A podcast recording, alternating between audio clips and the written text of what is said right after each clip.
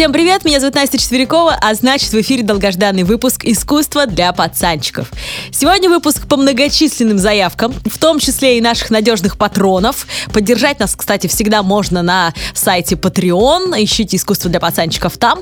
Так вот, патроны наши, они продолжают донатить, и огромное им за это спасибо. Так вот, этот пацанчик уже давно просится для нашего изучения и обсуждения. Ну, хотя бы потому, что он реально с улиц. Он вообще такой голос улиц, а иногда даже их стон, я бы сказала. Зовут его Жан-Мишель Баския или Баския, если будет угодно. А, можно говорить и так, и так, потому что мама его, Матильда, была из Пуэрто-Рико, а папаша Жерар родился на Гаити. И тут как бы все с Францией связано тоже. Поэтому можно и по-французски Баския говорить. Кстати, именно потому, что его родители были из разных стран, он был билингвом и свободно говорил на трех языках – французском, испанском и английском. Ну, а, соответственно, и впитывал культуры этих стран. Ведь вообще через язык это очень даже возможно. Именно с помощью языка мы можем не только говорить, но и думать на каком-то языке. И вот когда вы начнете, так язык изучите круто, что начнете думать на каком-то языке, вы, соответственно, станете еще и преемником как-никак вот этой культуры отчасти. Ну, конечно, не так круто, если бы вы в ней родились, да, то есть вот рождение в какой-то культуре, это, конечно, другое совсем. Но вместе с тем приобщиться с помощью изучения языка, да, конечно, можно, безусловно. Почему у меня всегда вопрос, так Баски интересен или Баския пацанчиком? Очень много заявок на него было, очень много, и не только от наших патронов. И я подумала, что либо потому, что его работы непонятны, но привлекательны, и их хочется понять, либо потому что его работы кажутся проповедями для мальчиков и девочек в трико. Ну, помните, как поет Хаски. Проповедь девочек и мальчиков трико. Улыбаясь, словно Клаудия. Шифр, я пакую твою боль в этот аудио. Шифр, помни нас, нахуя, что червей, бомже, поцелуй мое лицо. Но по мне, так все творчество Баския или Баския можно было бы назвать не неоэкспрессионизмом, как его называют э, искусствоведы, культурологи и прочие заучки а, знаете, таким индивидуально шаманско-наркоманским джазом. Вот если бы мне дали возможность новые какие-то течения вводить и обозначать как-то иначе произведения искусства и их авторов, я бы вот Баски обозначила именно таким жанром шаманско-наркоманский джаз. Ну а почему мы с вами сегодня попробуем разобраться? Традиционно начну подкаст с того, что расскажу, где искать Баския в современном мире. Вообще, странно это говорить, потому что он и есть наш современник. Ну, не у всех нас, я понимаю, но напомню, что современник — это тот, кто пересекается с нами по датам. Значит, современное искусство — это то искусство, которое пересекается с нами по датам жизни. И вот э, Баския со мной лично пересекается по дате жизни всего на 4 года, но вместе с тем. Родился он в 60-м, умер он в 88-м году. Знаете, в фильме «Баски» 96 -го года один ему художник говорит такую фразу «Ну, ты же понимаешь, что твой зритель еще не родился». И я думаю, блин, вот это гениальная фраза. И вот бы ее сказать каждому художнику, который считает себя неудачником. Вот бы нашелся кто-нибудь, кто сказал бы это Ван Гогу. Вот бы нашелся кто-то, кто сказал бы это Гогену.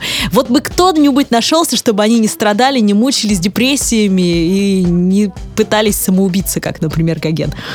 Вот эта фраза, она спасет, я думаю, многих ты же понимаешь, что твой зритель еще не родился. И вот зритель Баски уже родился, и вот это мы с вами, а возможно, э, это уже следующее поколение, которое тоже будет воспринимать его творчество и уже воспринимает его творчество, и им нравится. И моим ученикам, например, детям нравится из нового поколения творчество Баски. Они не могут объяснить, почему, просто нравится. И они даже пытаются так же рисовать, я вижу это. А, так что вот этот зритель, он появился сейчас, и, возможно, именно по этой причине э, все так хотят узнать, что же это был за чел. Ну, давайте рассмотрим все-таки, что же в современном мире, как Баски сейчас живет и сосуществует с нами. А, во-первых, мой любимчик Бэнкси цитирует работу 1982 года Жана Мишеля, которая называется «Мальчик и собака на пожаре». В подкасте, кажется, я об этом рассказывала, в подкасте о Бэнкси. И он дорабатывает эту его работу полицейскими, обыскивающими этого мальчика э, на пожаре. Гуглим Бэнкси и Баски, и в картинках сразу же появится вам эта работа. А, Бэнкси сделал ее для фестиваля граффити или граффити и стрит-арта Bound the Street а, в Лос-Анджелесе. Проходил этот фестиваль в 2018 году. И еще по мотивам Баски у него есть трафарет, который называется «Колесо обозрения». Можете загуглить прямо сейчас «Колесо обозрения», Бэнкси.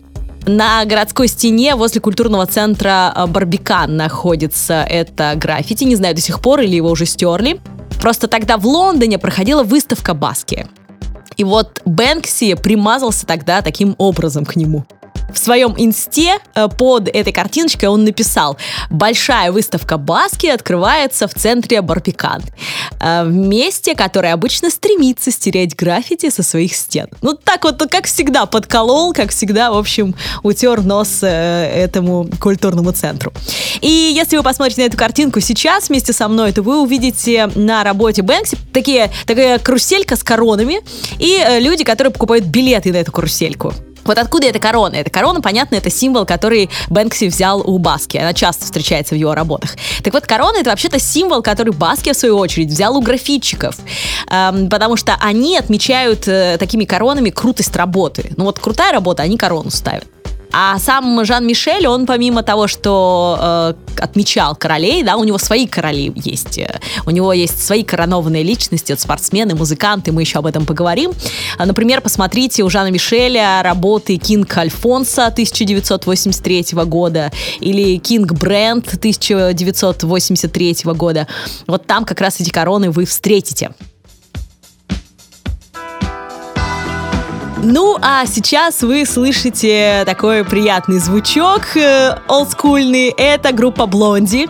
Rapture их э, клип, э, в котором засветился в 1981 году сам Баски. И можно, кстати, этот клип посмотреть, пересмотреть на YouTube и найти там э, парнишу, о котором сегодня мы говорим. И, кстати говоря, солистка группы Блонди Дебра Харрис, она купила первую работу, первую картину Баски которая была нарисована им в 1981 году, когда у него появился холст и краски, собственно. Называется она Red Man, и купила она ее за 200 баксов. Вот, так что тут, видите, тоже есть связь. А сейчас эта работа находится в Анина Носей Gallery в Нью-Йорке, так что можно, если вдруг когда-нибудь мы выберемся и поедем в Нью-Йорк, посмотреть ее там. Если уж мы заговорили тут о поп-звездах, давайте сразу сюда расскажу вам про э, роман Баске с Мадонной, да-да, той самой. Дело в том, что когда она была начинающей певицей, он уже был достаточно именитым парнем, и уже практически звездой был на тот момент. Вот он с ней встречался. Недолго, но вместе с тем. Есть фоточки в интернете. Ну, наберите Баски и Мадонна. Увидите их молодых, обоих очень забавных, смешных. Но э, он долгое время встречался с девушкой по имени Сюзанна. Она еще неоднократно сегодня у нас будет присутствовать в подкасте. И э, как-то раз эта Сюзанна отодрала Мадонну за ее патлы, за волосы. Вообще жестоко и очень жестко. Тогда Баски нарисовал такую примирительную картину, которая называется «Венера против Мадонны». А, и вот э, кто победил, да, в этой э, войне?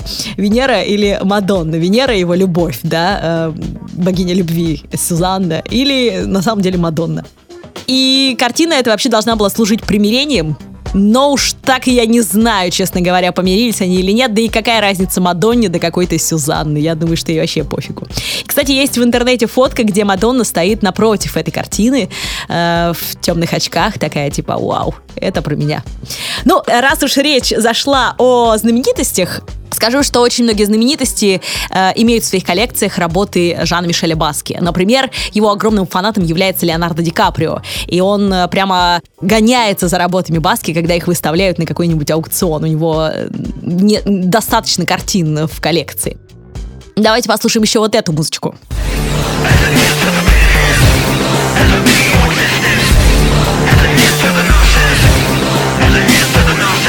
Очень, мне кажется, она клевая и современной. Это клип Сеймо. Э, это одно из прозвищ Жана Мишеля Баски, я об этом еще расскажу. И это клип NASA, Cool Kojak плюс Fab Five Freddy. И э, это такой мини-фильм даже не клип, а мини-фильм, э, музыку из которого вы слышите. Они, эти ребята, хотели отдать дань уважения творчеству Баски. и создали э, такой, э, такое видео, в котором попытались воссоздать мир, породивший Сеймо. Кто это и что это мы еще с вами поговорим об этом. Ну и, по сути, самого Баски. Э, его сделал этот фильмец диджейский дуэт, в состав которого входят бразильский диджей Зе Гонсалес э, и музыкальный продюсер Сэм Шпигель. И вот э, они сотрудничали со многими известными э, музыкантами, и с Канье Уэстом, и с Мия, с другими. И вот э, посвятили Сейму, видите, такой вот классный ролик. Он тоже есть на Ютубе. Все ссылки, как всегда, я дам в описании подкаста, так что не беспокойтесь. И, кстати, если э, вы, например, на Яндекс Музыке слушаете, и там нет описания подкаста или на каких-нибудь других платформах, заходите в телеграм-канал «Искусство для пацанчиков», там всегда есть э, а, описание к каждому подкасту. Я его там дублирую специально для вас. Ну, и ясное дело про баски в наши современные дни. Очень много фильмов. И снято, и снимается, и я думаю, что еще будет сниматься. Самый такой классический фильм – это фильм «Баски» режиссера Джулиана Шнабеля. Он был снят в 1996 году. В ролях Джеффри Райт, Гэри Олдман и Дэвид Боуи сыграл там э, Энди Уорхола. Об этом я рассказывала в подкасте эпизоде про Уорхола. Также э, фильм «Даунтаун 81», с помощью которого Баски вообще прославился, я о нем еще расскажу. Э, Жан-Мишель Баски «Лучезарное дитя» — это фильм 2010 года, режиссер Тамра Дэвис. Очень классный фильмец, это документальный. И я считаю, что перво-наперво нужно его посмотреть, а потом уже все остальное, потому что там персонажи, которые окружали Баски в жизни, они рассказывают живьем о нем. То есть это такой вот, э, ну прям вообще классно посмотреть на его э, друганов, да, очень здорово. Дальше. В семнадцатом году Сара Драйвер сняла фильм э, «Баски. Взрыв реальности». И «Баски. Ярость к богатству» тоже 17 года режиссера Дэвида Шульмана. Документальная передача, лучше специализированная, там она Бафта получила, по-моему, премию. В общем, такой вот э, тоже клевый видеоряд про Баския. А еще э, его произведение неоднократно вступали в коллабу в 21 веке в fashion-индустрии. И вступают и продолжают это делать. Его э, принты очень актуальны. Он сам, Баския, я имею в виду, он рисовал на одежде, но только сейчас стало это актуально. Вот только сейчас. Так что, видите, его э, зритель, он родился, и вот он среди нас. Это мы с вами. Итак, перечислю просто, какие были э, коллаборации. Может быть, удастся найти одежду, например, где-нибудь на развале из этих коллекций. В 2009 году Рибок сделали очень крутую э, такую коллекцию по мотивам Жана Мишеля Баски. Далее коллекция одежды Supreme э, в 2013 году, э, осень-зима. Потом Comme des Garçons в 2018 году сделали тоже коллекцию осень-зима а, по баски темам. Японская компания Medicom Toy. Э, это такие ребята, которые делают, ну, на мой взгляд, жутковатеньких медвежат, но вместе с тем. Вот они тоже все в принтах баски были. И такая штука продавалась от 110 до 445 баксов за штуку. Потом Off-White сделали в 2018 году тоже осенне-зимнюю коллекцию в этом стиле. Uh, ну и я думаю, что это можно продолжать, потому что очень многие uh, фэшн-бренды хотят uh, что-нибудь сделать по мотивам Баски. Но он действительно очень классный для этого. Я бы тоже носила что-нибудь э, с ним на майке или свитшотике. Итак, мы поговорили про современность, э, где Баски светится и продолжает светиться. А теперь давайте к делу перейдем. Как и у многих других художников, разгадка его работ, она вся родом из детства. В моем инстаграме Настя 4Ч есть рубрика под хэштегом э, «Все из детства», где можно почитать о детстве Малевича, Орхола и многих других. И, кстати, есть на эту тему выпуск подкаста «Темная материя», эпизод Четверякова «Как вырастить гения» называется, где я рассказываю о детстве великих людей. Вы знаете, знание это дает еще и минус большой. Каждый раз, как я читаю про детство великих, у меня в голове вот такой вот звук. Почему? Потому что как будто стекло бьется вся магия творчества Дали, Малевича и многих других, вот сразу рассыпается в мелкие стеклышки и становится все объяснимым.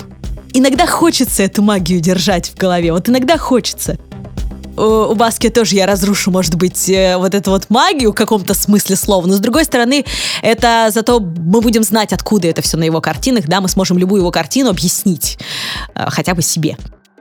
Так вот, во-первых, мама Жана Мишеля она с детства водила его по музеям. Папа его был бухгалтером, а вот мама была фаном искусства. И в возрасте 6 лет он даже стал младшим членом Бруклинского музея, на секундочку. А одной из любимых его работ, которая повлияла на него, стала работа Герника Пабло Пикассо, которая вообще-то находится в музее королевы Софии в Мадриде, но в то время выставлялась в Нью-Йорке. И, конечно, запала в душу Жана Мишеля. Так что впоследствии, кстати, его даже называли черным Пикассо.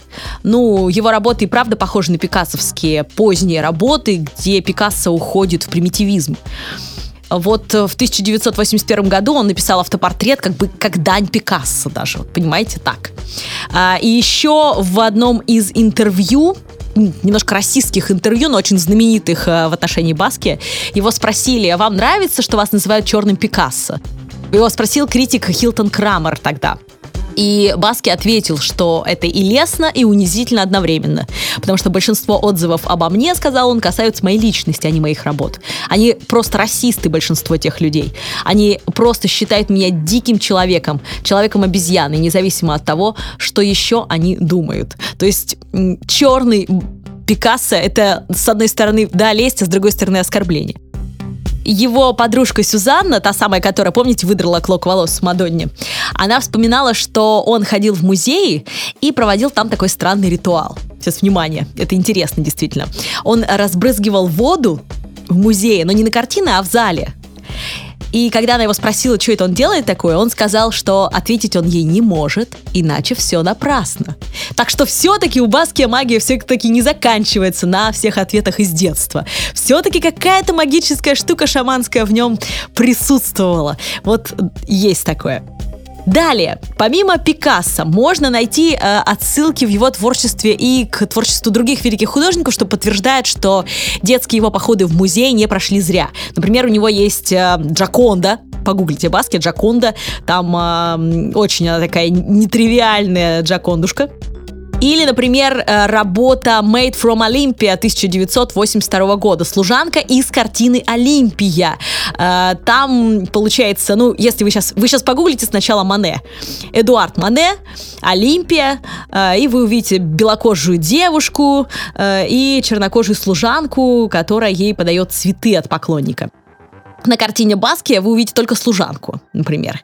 А еще у него есть картина Фрикутла of Olympia minus the seventh.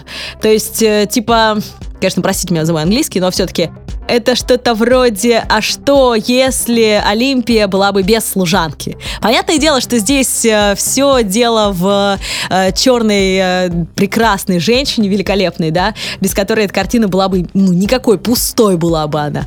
И Баски на эту тему рассуждает, да, говоря, конечно, о проблемах э, российских каких-то, может быть, заявлениях в его честь или в честь его братьев, но вот оно есть, да, в искусстве тоже такое есть. Поэтому здесь очень здорово это показано на, его работах. Первое, да, мы с вами поговорили. Э, его работы часто объяснимы тем, что он действительно насмотрен был разным искусством. Второе. В детстве он попал в автомобильную аварию. И ее, кстати, он тоже часто изображает на своих работах. Вот, например, если вы увидите две машинки, столкнувшиеся на работах или в уголке где-нибудь в работах Жана Мишеля Баски, знаете, что это из той самой аварии, которую он пережил в детстве. Например, работа 1980 года без названия. Вот там как раз две машинки эти сталкиваются. Так вот, его сбила машина, его рука была сломана, он получил несколько внутренних травм, и в конце концов ему даже удалили селезенку. И вот пока он лежал в больнице, его мама, Матильда, принесла ему книгу по анатомии, анатомия Грея. Это такая классическая американская книга по анатомии. И сериал тоже оттуда, как вы помните, да, название играет сериала, то тоже все туда.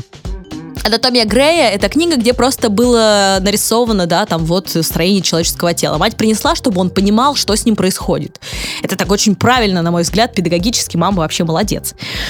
Но э, Жан-Мишель Баски начинает это рисовать. То есть это еще одно детское воспоминание, слэш травма, которая все время на его работах э, показывается. Например, его работа Dog Leg Study 1983 года. Вот там очень здорово показаны как раз все ноги, руки, какие-то костяшки и что только нет. Или э, его знаменитый череп 1981 года э, в Броуд, Лос-Анджелес, США находится эта работа. Вот там тоже как раз как будто шрамы, как будто зашитое что-то, как будто э, рентгеновский снимок этого черепа и так далее. В том же году э, его родители развелись, и он с сестрами остался жить с отцом. Семья проживала сначала в Бром-Хилл в Бруклине, а потом через пять лет переехала в Пуэрто-Рико. Э, и через два года они вернулись обратно в Нью-Йорк. Э, тогда Жанну Мишелю было 13 лет, и его мать была помещена на лечение в психушку. И ее то выпускали, то она там пребывала. Это вот было постоянное такое ее место пребывания. Поэтому э, эти переезды, э, возможно, тоже повлияли на творчество Жана Мишеля Баски. Но важно сказать следующее. Когда ему стукнуло 15, я просто продолжаю, что дальше произошло с ним, да, он сбежал из дома и спал реально на скамейках, там в коробках на площади Топкинса, но э, спустя уже неделю его арестовали и вернули к отцу. И как же он на улице-то оказался, да? Вот всегда говорят, ой, с 15 лет он на улице. Ну, ничего подобного, как вы видите, да, по биографии. Когда он учился в 10 классе, ему было 17 лет, соответственно, он бросил высшую школу Эдварда Р. Мароу, и отец его выгнал из дому. Вот тогда началось его скитание, вот тогда. А в 15 лет, там, всего лишь неделю, да, он поскитался, ну, попробовал, понюхал, да, запаха улиц.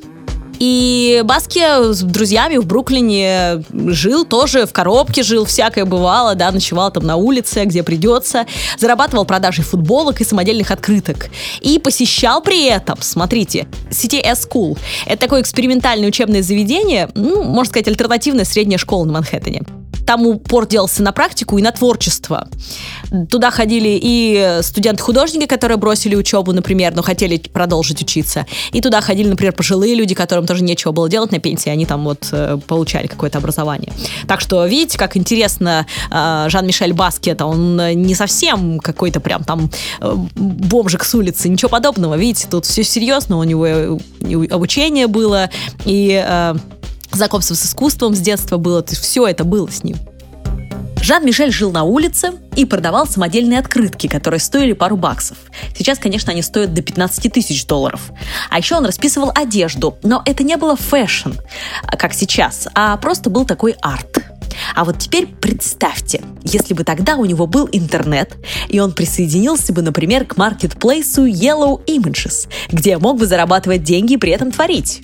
Я недавно познакомилась с ребятами из Yellow Images, и они реально с огнем в глазах и с гордостью рассказывают о своей авторской программе, в которой каждый художник и дизайнер, даже начинающий, может создавать макапы, 3D-изображения, шрифты выполнять другие работы в области графического дизайна и иллюстрации и получать высокий стабильный доход, работая при этом удаленно из любой точки мира, даже из коробки на Манхэттене. То есть Marketplace Yellow Images — это площадка не только готовых креативных товаров, которые можно купить, но и площадка, где их можно создавать и зарабатывать на этом. Авторская программа Yellow Images дает возможность прокачать свое портфолио, получить поддержку и фидбэк профессионального сообщества и, мало того, развивать свой творческий бизнес, потому что там можно собрать свою команду, творить и зарабатывать вместе. А начинающим дизайнерам с минимальным опытом помогут полезные статьи и туториалы от авторской академии Yellow Images. Ну, супер же! Знаю, нас слушает много художников, уверена, эта информация будет вам полезной. В общем, кто знает, будь у Баски шанс присоединиться к авторам Yellow Images, возможно, он бы и не жил в коробке в Центральном парке. Но Баске повезло. За два года он из мальчика, живущего на улицах, стал миллионером. Правда, что с этими миллионами делать, он вообще не вкуривал. Носил костюмы типа от Армани, и, прикиньте, они были все заляпаны краской. Есть знаменитая фотка, где он, например, в таком костюме просто босой. То есть вот такое вот. Что вот делать с этим богатством, обрушившимся на тебя ни с того ни с сего? Но вопрос-то в том, как ему удалось взлететь. Правда интересен? Давайте разберемся. У него есть автопортрет 1982 года. Там вы увидите сейчас, если загуглите, там человек то ли первобытный такой со стрелой, то ли он графитчик. И это не стрела, а такой м- пародия на баллончик краски. Она находится в частном собрании, эта картина. Посмотрите на нее. И э, вот именно со стрит-арта он и начинал. Одному другу художнику он признался однажды, что рисовать как художники, вот как художники, он не умеет. С другой стороны, я все время думаю, что это его плюс. Потому что многие художники, тот же Пабло Пикассо, они стремились к примитивизму. Они пытались научиться примитивизму, э, отбросив свое академическое образование и знания. Э, так что видите, как интересно. Ну, есть такие, как Баски. Там, например, Пиросмани великолепный. Вот это тоже художник, э, который наивно рисовал. Ну, так, как видел, рисовал. Вот, вот так. Мило это все. И вот у Баски тоже такая была штука. Так вот, рисовал он, э, а точнее писал надписи э, на улицах под ником Сеймо. Или сам он говорит и поправляет там в одном из интервью журналиста, он говорит «само». То есть он на «о» ставит ударение, так по-французски. Сейма — это аббревиатура с английского, ну, что-то вроде same old shit, то есть тоже старое дерьмо, что и везде. Как и Бэнкси, он выбирал не абы какие места для своих э, рисунков, тегов. Он рисовал специально вокруг галерей искусства, потому что он обращался именно к ним.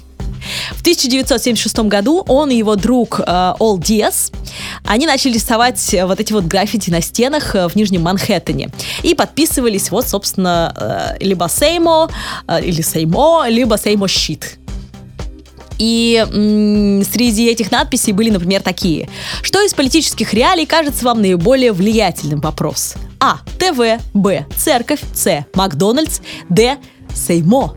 То есть, э, вот видите, как он интересно мыслил. Э, или, например, у него есть там фраза «Он думает, что плюш оберегает его». Подпись «Сеймо», да? То есть, вот тоже. Э, про кого это? Про чуваков с Уолл-стрит в плюшевых э, пиджаках? Не знаю, про кого он говорит.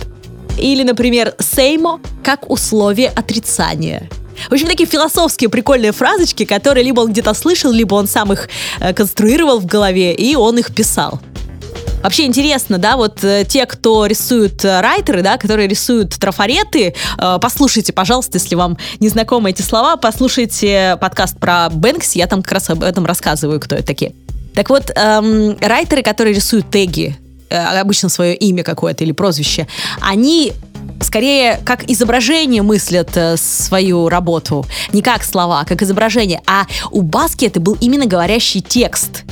И э, знаете, что мне пришло в голову? Что похоже было у Марселя Бротерса, о котором я рассказывала в одном из выпусков подкаста «Искусство для пацанчиков», потому что он тоже мыслил текст как искусство. Вот и у Баски э, тоже здесь текст как искусство, как некий объект он его воспринимал, а не просто там надписи какие-то писал. И вот 11 декабря 1978 года в Village Voice была опубликована статья э, об этих надписях. И в тот момент Сеймо стал известен. То есть он был известен уже с конца 70-х годов.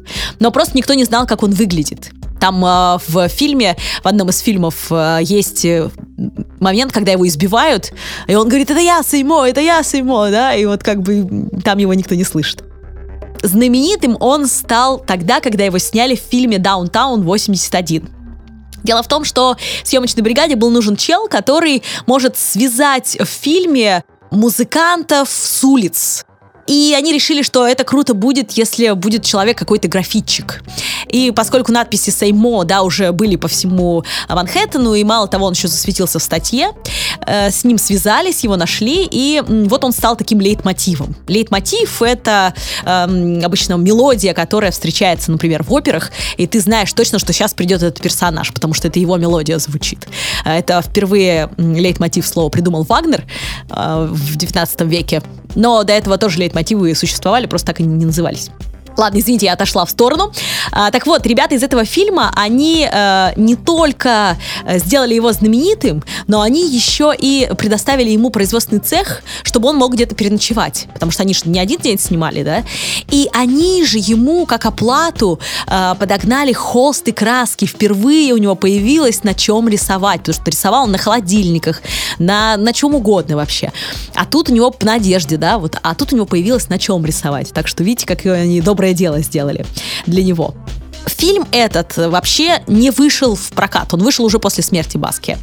Но богема, которая тусовалась туда, и они знали об этом фильме, они видели кадры, и этот фильм в богеме, как бы он ходил уже по рукам. И поэтому Баски засветился именно там. И вот он стал публичной личностью именно через съемки в этом фильме, где стал таким вот лейтмотивом для рассказа об уличной музыке. А ведь сам Баски, он тоже был в группе, в уличной группе, в музыкальной, которая называлась Грей. Ну и догадайтесь, откуда Грей. Да, правильно, анатомия Грей. Вот, вот все связано, говорю же, с его детством, все из детства. Что они играли? Они выступали в клубе Мэт, э, они там, по-моему, четверо или пятеро их было, и они не умели никто играть на музыкальных инструментах. Вообще никто не умел играть на музыкальных инструментах. Давайте послушаем.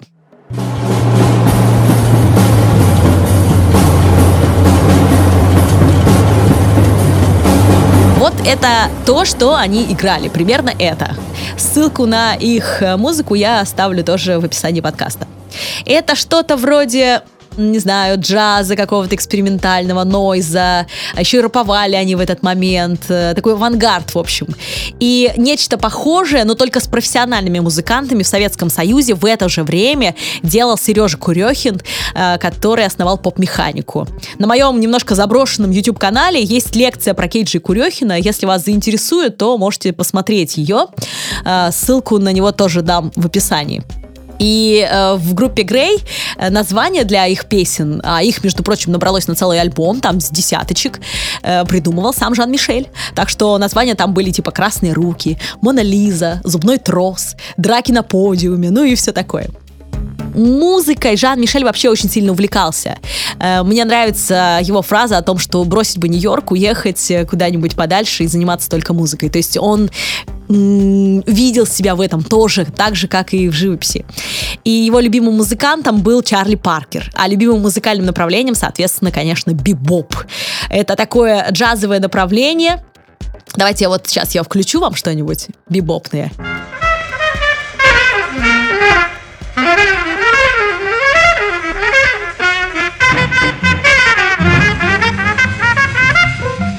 Ну вот вы слышите, да? Здесь мелодия не так важна, здесь важен ритм, сложный ритм. Вообще бибоп называют музыкой для музыкантов, потому что э, это музыка не для того, чтобы мы расслабились, это музыка для того, чтобы музыканты м, технику отработали, чтобы музыканты э, поиграли что-то интересненькое, да, с ритмом с этим поиграли и так далее. Так что это вот такая вот штука, и это, конечно, была революция в джазе, и э, бибоп направление, его основоположниками были как раз э, черный саксофонист Чарли Паркер, Дизи Гелеспи, э, Телониус Монк, пианист великолепный, которого я обожаю, э, и другие. Вот они делали на своих инструментах то же, что делали барабанщики, да, импровизировали ритмом интересным. Баски, конечно, отдает дань э, своим любимым музыкантам. У него много работ связано с музыкой. Мы тоже должны знать это, чтобы читать его работы. Например, у него есть работа э, CPRKR 1982 года. Э, это картина, на которой просто дискография Паркера вся. Ну, точнее, такой топ любимых произведений э, самого Жана Мишеля Баски у Паркера. Потом он э, обожал духовиков, музыкантов, да, и вот у него, например, есть замечательная работа «Духовики», она называется Horn Players 1983 года, она находится в частной коллекции. И она такая классная, причем, знаете, в ней уже чувствуется импровизация джазовая, в ней в самой чувствуется импровизация джазовая. И там очень прикольно, там, например, в центре надпись «Ornithology», Почему? Потому что эм, вот эта птица, это было прозвище у Чарли Паркера. И у него есть композиция такая. И вот если знать такие нюансы, то ты можешь вообще слышать, что там, э, какая музыка звучит в голове у Баски, когда он рисует эту штуку. И, например, там есть э, надпись ear, teeth, feet, то есть это м, гортань, да, э, там, larynx, это искаженная гортань, да, слово. Э, такой важный очень орган для духовика и вообще такие важные органы для духовиков. И снова, да, мы вспоминаем анатомию Грей, э, который вот он использует даже здесь. Потом там у него смешано со списком покупок, там мы видим соп, да, мыло написано. То есть там что только не написано вообще. Все ассоциации, которые у него были в этот момент, он как раз в эти работы и вкладывает. А в центральной части красуется череп, такой частый мотив у э, Жана Мишеля Баски. Ну, естественно, он связан со скоротечностью жизни и, в первую очередь, с афроамериканской скоротечностью жизни, о которой Жан Мишель тоже не забывает упомянуть обращение э, Баски к Паркеру Гелеспи, оно, конечно же, вскрывает и приемы, которые он сам использует вот в живописи. Например, эту джазовую импровизационность и этот ритм. То есть это вот триптих, да, это три работы, и в этом есть некий ритм. Это уже учитывается. Это, конечно, очень здорово. Он вообще классно это делает. Ну, а еще у него есть прям признание в любви Паркеру. Понятно, что он гений. Э, и вот у него есть работа с пластинкой Чарли Паркера на черном фоне. И э, работа называется «Настало время» 1985 года. Просто грубо вырезанный фанерный диск, который изображает э, 45 композиций одноименного э, бибоп-альбома Чарли Паркера. Вот, вот просто вот такой грубо нарисованный диск, и все. И э, почему для него Паркер целая вселенная? А потому что у него есть еще одна похожая картина, которая называется «Земля» 1984 года.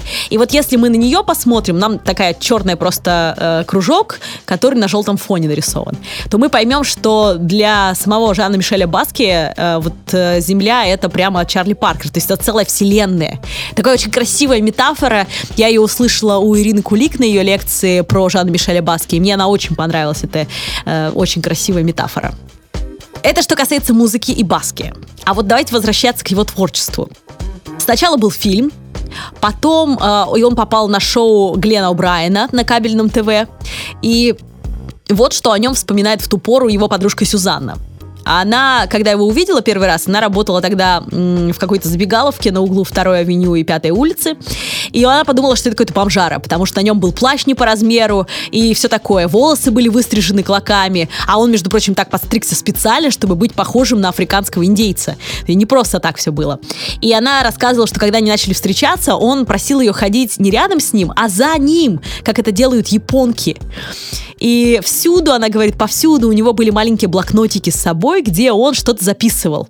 А еще она вспоминает и рассказывает в документалке, о которой я вам уже говорила сегодня, э, свои, э, ну, рассказывает, что он читал ей свои стихи, что это было очень романтично. Мне очень нравится, я уже сейчас вот упомянула, проспойлерила, да, лекцию Ирины Кулик, ссылку на нее тоже дам в описании, на ее лекцию. Так вот, она э, очень классно рассказывает о том, а как же работал Баски. Она все о чем мы сейчас говорили, совмещает в одно, в одну фразу. И она говорит, смотрите, он работает одновременно на разных информационных потоках. И все эти информационные потоки, которые вокруг него, он выплескивает на холст.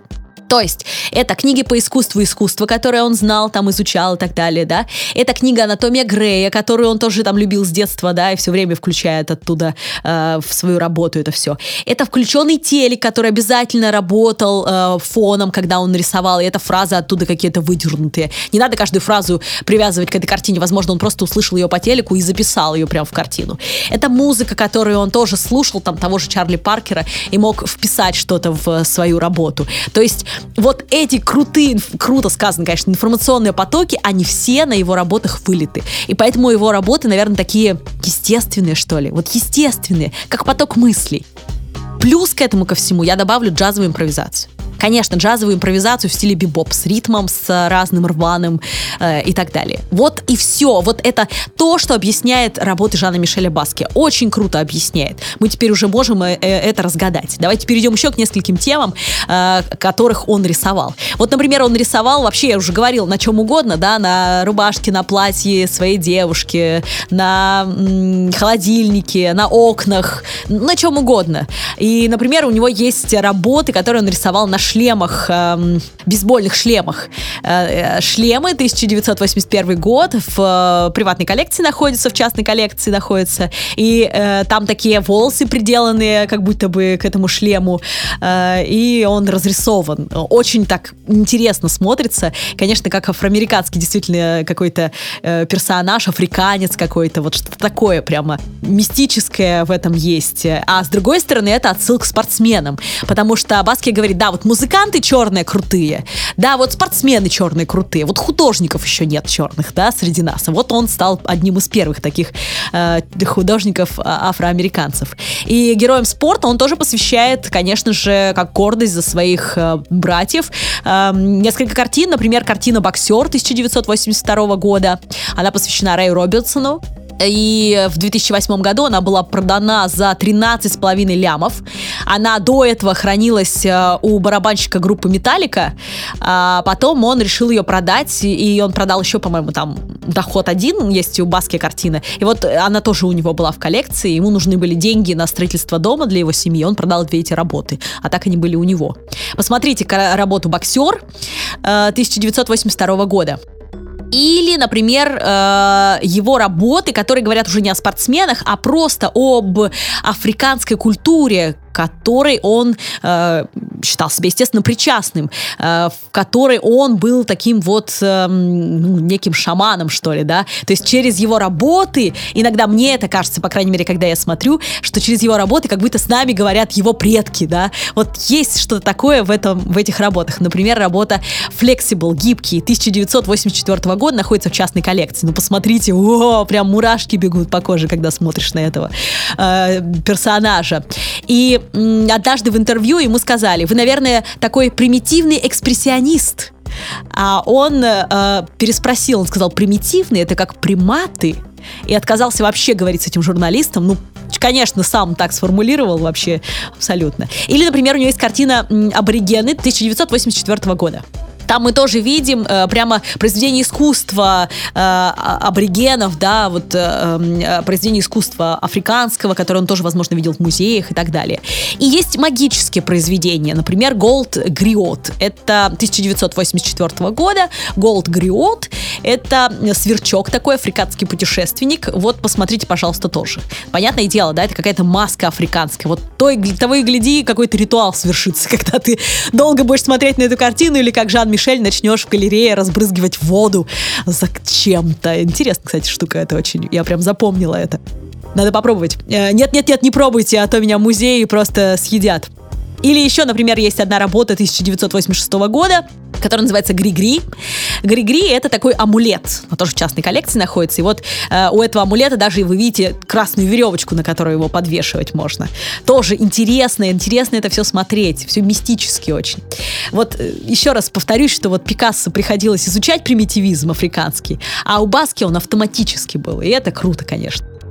Или, например, его работа «Нотариус» 1983 э, года.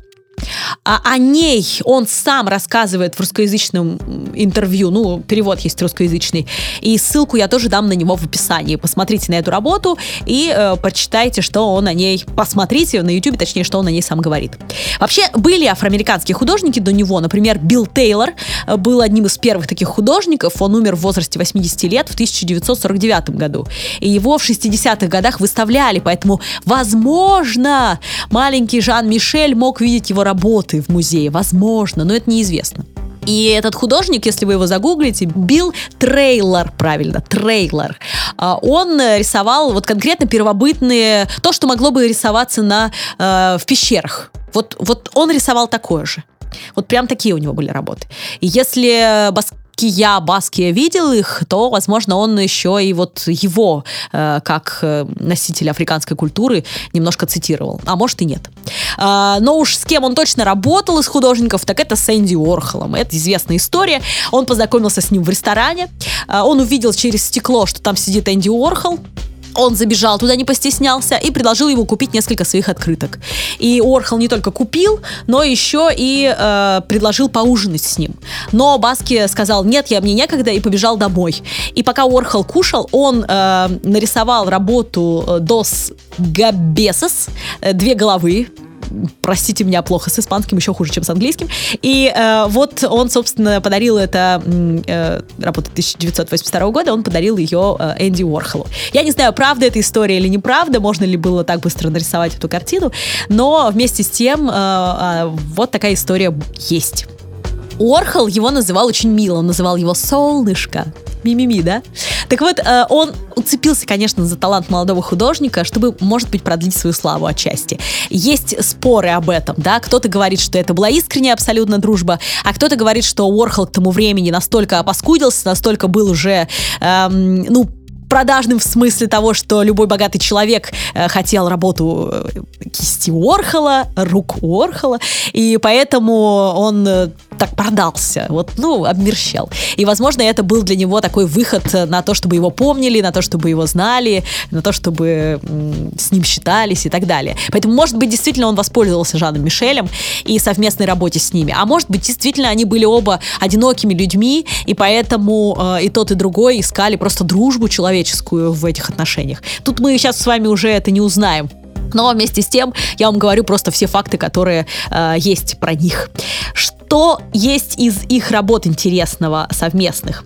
Сейчас посмотрим. Ну, например, во-первых, есть фотографий много, а, а во-вторых, например, в мраморном дворце Русского музея а, выставлена работа. Я не знаю, до сих пор она выставлена или уже нет.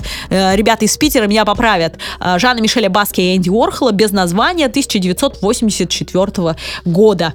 Это работа, в которой вы видите и трафаретные штуки от Уорхола, да, поверх которых Баски что-то зарисовала, что-то что нарисовал. И вот получается такая вот штука. Они провели одну выставку, которая, кстати, не имела особого успеха. Эм, вот. И вскоре после нее э, Энди Уорхол умер. Подробности об этом можете, ну, об Уорхоле, я имею в виду, э, послушать в подкасте про Уорхола. И для Баски его смерть была потрясением. И мне кажется, что все-таки это доказывает, что Уорхол был близким для него человеком. И с тех самых пор э, он и до этого употреблял Жан-Мишель Баски, но это его однозначно подкосило, и он э, окончательно ушел в наркоту. И, кстати говоря, коллекционеры э, я э, просто это скажу, потому что потом забуду. Сейчас вспомнила, что коллекционеры покупали работы Жана Мишеля очень с большим удовольствием, а музей нет. И э, да, потому что, опять же, не родились тогда еще, да, его э, зрители. А, а он пытался дарить свои картины знакомому с детства музею. Ну, то есть вот такая вот штука. Ладно, а так вот, наркотики. Любимым писателем Жана Мишеля Баския был Уильям Берроуз. Если вы не читали Бироуса, значит, вы, да, вы пока еще совсем такие девственники в том смысле, что когда ты читаешь Бироуза, если даже ты никогда не употреблял наркоту, ощущение, что ты ее употребляешь в момент чтения книг этого автора.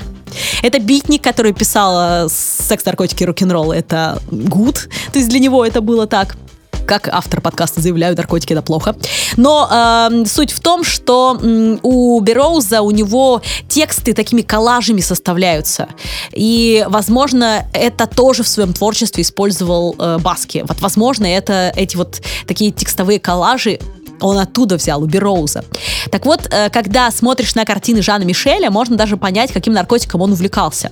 У нас в педагогическом вузе, где я училась, нас учили распознавать э, малолетних наркоманов. Э, не только по симптомам, но и, например, по тому, как они рисуют.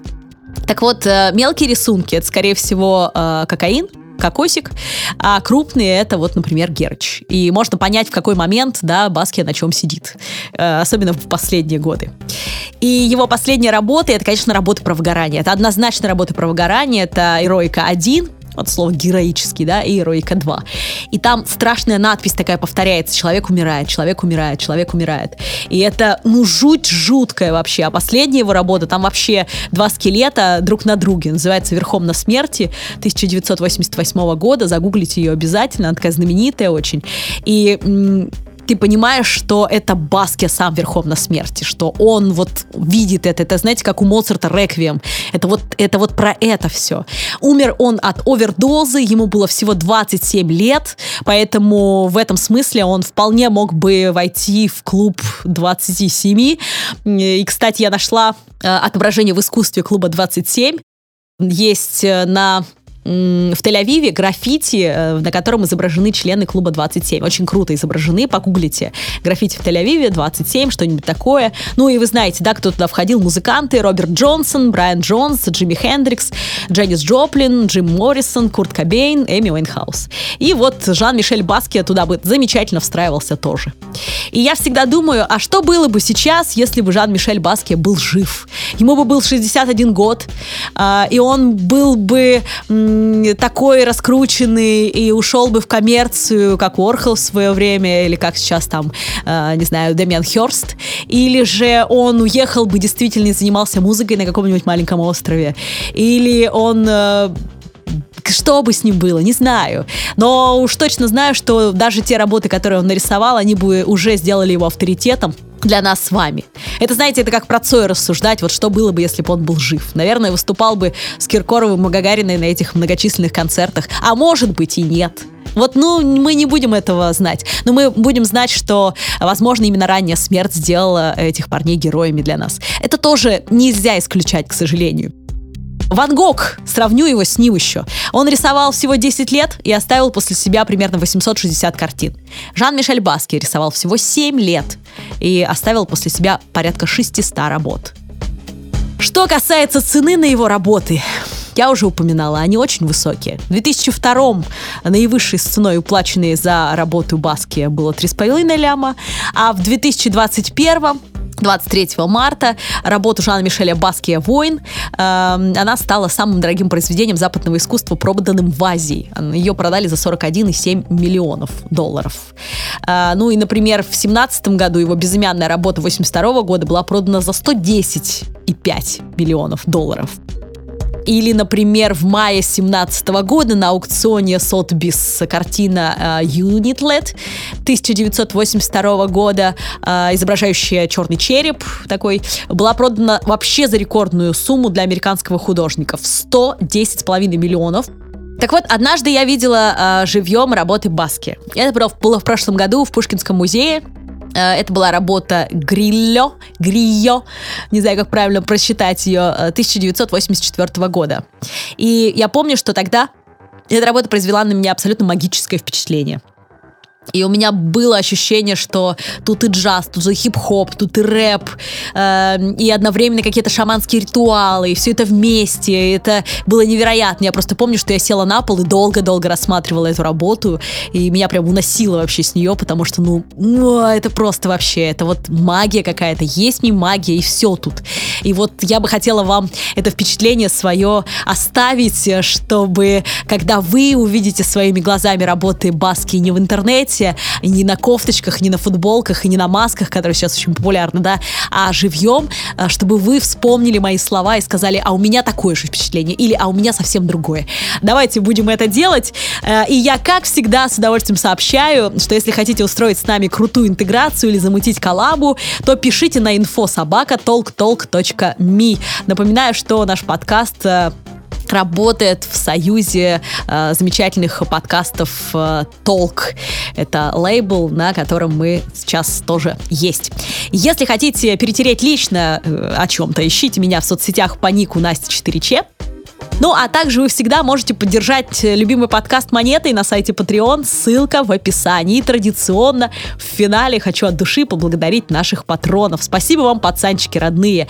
Надя Азбей, Юлия Жеребцова, Надежда Зинченко, Алена Тимофеева, Дима Тимофеев, уж не знаю, родственники ли, Раннинг Шеф, Анастасия Тейт, Алена, Рита Утро, Екатерина Аносова, Егор Щербин, э, Наталья Кораблева, Максим Зайцев, Ирина Матикова, Ольга Платвинова, Таня Гонсалес, Ольга Петушкова, Анастасия Юсупова, Чудачка Т, Варвара З, Таня Катя Тертышная, Влад Векслер, Ксения Алифир, э, Алекс З, Сизова, Александр Септима, Зоя, Юля Бойко, Даша Латука, Мирослав В, Ахчи, Валерия, Владислав Соколенко, Вантра и да пребудет с вами сила искусства. Пока.